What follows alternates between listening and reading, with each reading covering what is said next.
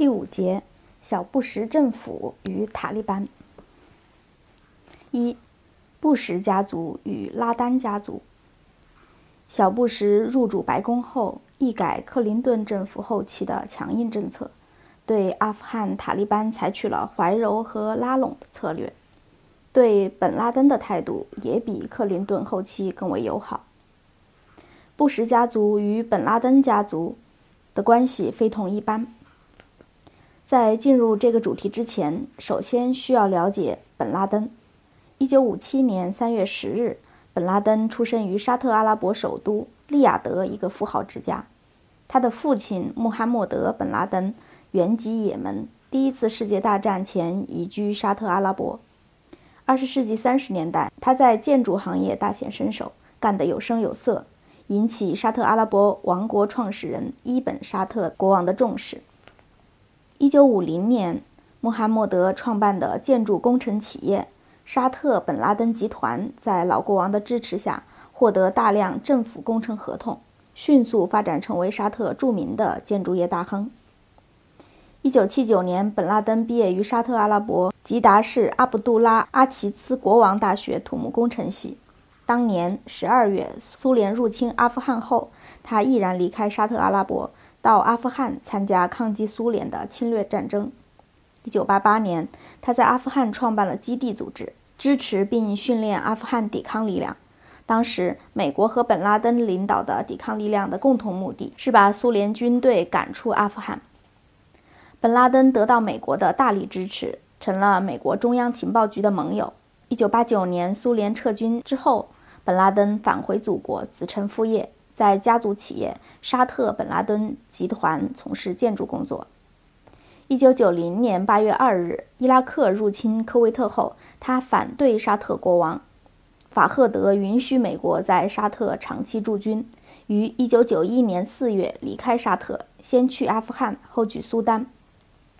一九九四年四月九日，沙特政府指责本拉登支持极端行为，没收了他的护照，剥夺了他的国籍。冻结了他的资产，从此本拉登成了沙特的持不同政见者，流浪海外。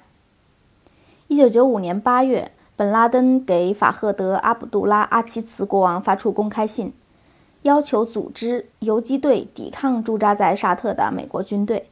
一九九六年五月，被苏丹驱逐的本拉登重返阿富汗。当年春天，克林顿总统签署秘密指令。要求美国有关部门动用一切手段，彻底摧毁以本拉登为首的基地组织。本拉登以牙还牙，于八月二十三日对美国发表战争宣言，号召基地组织成员动员起来，把美国军队赶出阿拉伯半岛，推翻沙特政权，解放所有阿拉伯土地。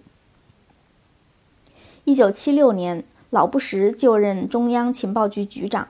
第二年，本拉登的长兄萨利姆·本拉登在小布什创办的第一家石油企业阿尔布斯托油气勘探公司投资五万美元。从此，萨利姆摇身一变，成了老布什中央情报局难得的有用的人。具有讽刺意味的是，布什父子俩都是拉丹家族的朋友。老布什在副总统任期内曾介绍拉丹家族与时任中央情报局局长的。威廉·凯西相识，要求拉登家族与中央情报局合作，帮助美国战胜阿富汗塔利班。老布什通过1987年创办的凯雷集团，与拉登家族建立了密切的联系。他曾是凯雷集团董事会成员和高级顾问。这个集团是美国政府最大的军火工程承包商之一，它的投资重点是能源、军火和贸易。老布什政府的国务卿詹姆斯·贝克、前国防部部长弗兰克·卡卢奇、前白宫预算局局长迪克·达曼和英国前首相约翰·梅杰等都是凯雷集团的成员。本拉登的同父异母兄弟沙菲克·本拉登是凯雷集团的股东之一。老布什曾多次代表凯雷集团会见拉登家族。九幺幺事件发生当天。凯雷集团与沙菲克·本拉登正在美国首都华盛顿的丽兹卡尔顿酒店参加凯雷集团股东年会。美国《幸福》杂志2002年3月18日发表文章挖苦道：“九幺幺事件使老布什与国家的利益冲突进一步暴露。也就是说，老布什在老布什的儿子正坐在椭圆形办公室，筹划着对阿富汗发动战争的准备工作，要求增加自里根政府以来最大规模的国防预算的时候，老布什却通过各种投资渠道为全国第十四大国防设备承包商凯雷公司工作着。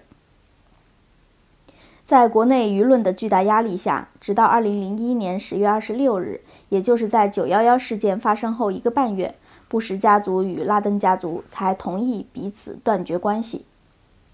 拉登家族被迫撤出了凯雷集团。在阿富汗战争和反恐战争中，凯雷集团通过向小布什政府提供武器装备而大发战争横财。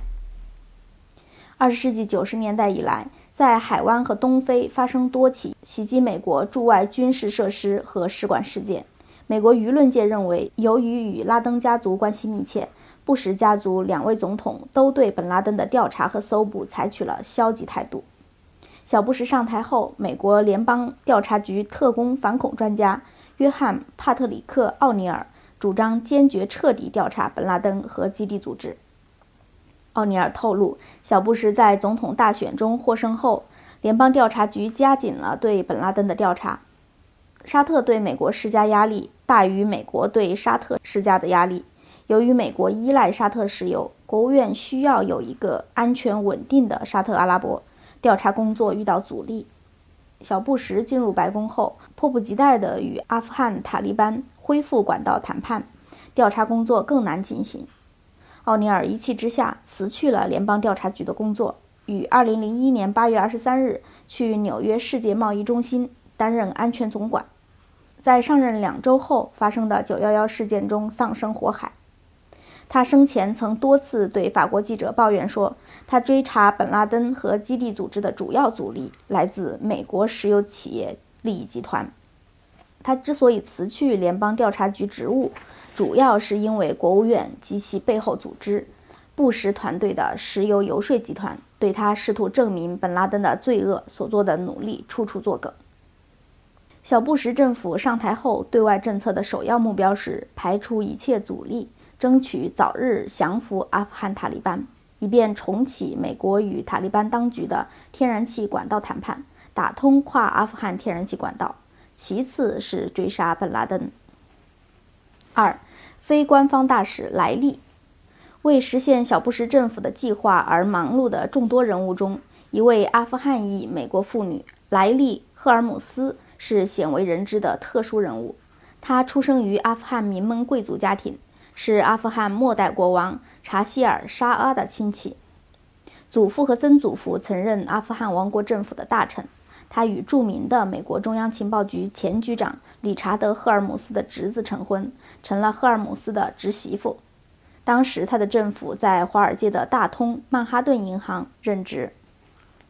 小布什上台前后，莱利·赫尔姆斯的名字在美国政界几乎无人不晓。他曾坦言：“大家都以为我是间谍，可是迪克叔叔却说我是个疯子。”二十世纪八十年代，莱利支持阿富汗伊斯兰游击队抗击苏联侵略。他二十二岁担任阿富汗的美国朋友组织执行主任。这个组织是美国和阿富汗当局互相联系的纽带，受到白宫和国务院的支持和呵护。一九八六年三月二十日到四月五日，莱利出面组织阿富汗游击队领导人赛义德·阿哈迈德·盖拉尼访问美国。三月二十一日，时任美国副总统的老布什同盖拉尼就双方关心的问题进入了深入的会谈。